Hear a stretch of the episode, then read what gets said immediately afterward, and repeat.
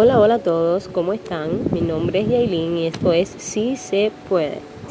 Me considero una persona muy positiva y encantada de compartir con ustedes y de motivarlos, tanto a ustedes como a mí, para que cada día de nuestras vidas sea mejor y con una mejor actitud, cargado de mucha positividad y entusiasmo.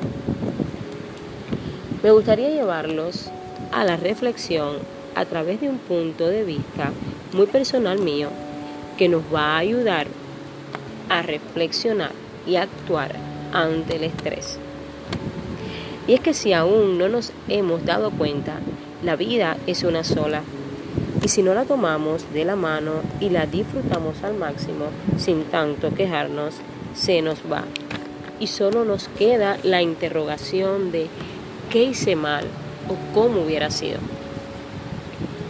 La realidad es que la gran mayoría de las personas, incluyéndome a mí, nos pasamos gran parte de nuestro tiempo frustrados por cualquier cosa que nos pasa en el día a día, sin detenernos un poquito a pensar, ¿resolvemos algo con ello?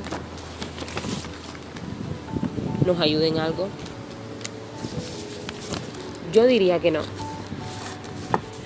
Yo sé que no es fácil, señores, pero tenemos que hacerlo.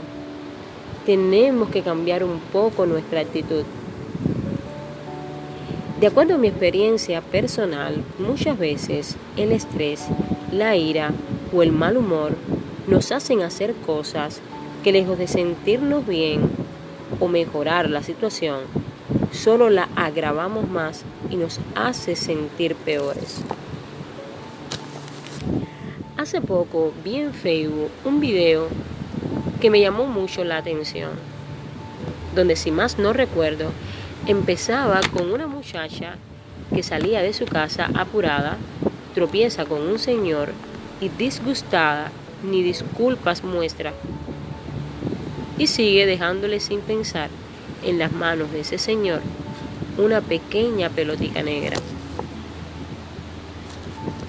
Luego vemos al mismo Señor envuelto en una situación reaccionando de una forma negativa hacia otra persona, dejando sin darse cuenta esa misma pelota negra en manos de esa otra persona.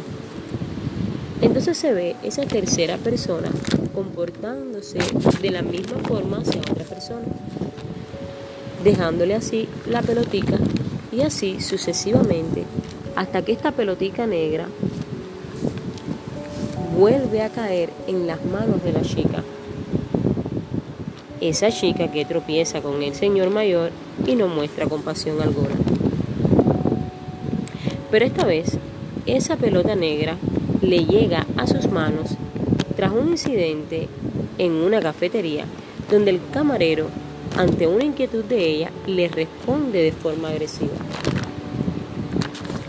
Por último, vemos a la chica en una escena sentada en su cama, en la cama de su cuarto, con la pelotica negra en sus manos y al mirar al suelo se puede observar un significativo número de peloticas negras.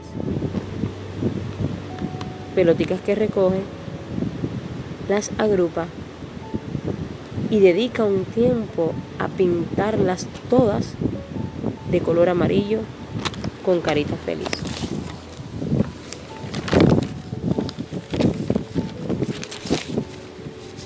Al otro día vemos a esa chica que sale de su casa temprano como es habitual y se encuentra con el mismo señor mayor del día anterior, a quien esta vez saluda cordialmente y le regala una pelotita amarilla.